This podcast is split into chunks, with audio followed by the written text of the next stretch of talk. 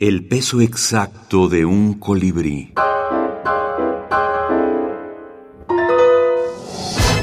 Libros de la minificción. La saga del viajero del tiempo. Alberto Chimal.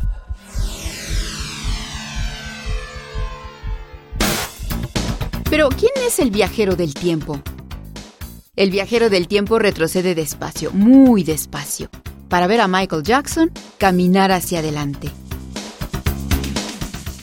Hace unos 10 u 11 años estaba muy de moda la idea de la creación literaria, de la escritura creativa en Twitter.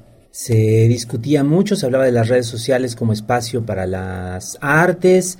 Eh, hubo una moda que duró un par de años y de ella salieron pues cierta cantidad de libros incluso de diferentes autoras y autores. Yo estuve en aquel tiempo experimentando con minificciones en, en línea y El viajero del tiempo fue como la principal serie de textos que escribí en aquellos años.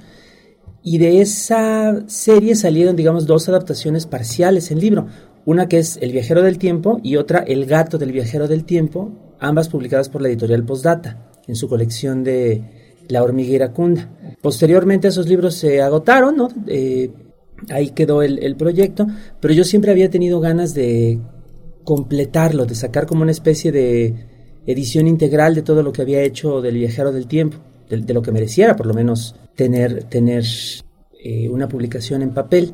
Y eh, ahora se dio la oportunidad con, con, la colección Hilo de Aracne de la UNAM. Me invitaron a proponer un libro y les gustó la idea de hacer esta especie de colección integral, la saga del viajero del tiempo.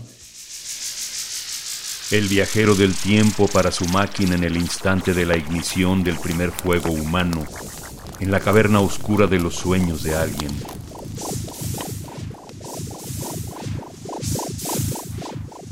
Tomado de la saga del viajero del tiempo. Alberto Chimal, UNAM, México, 2020.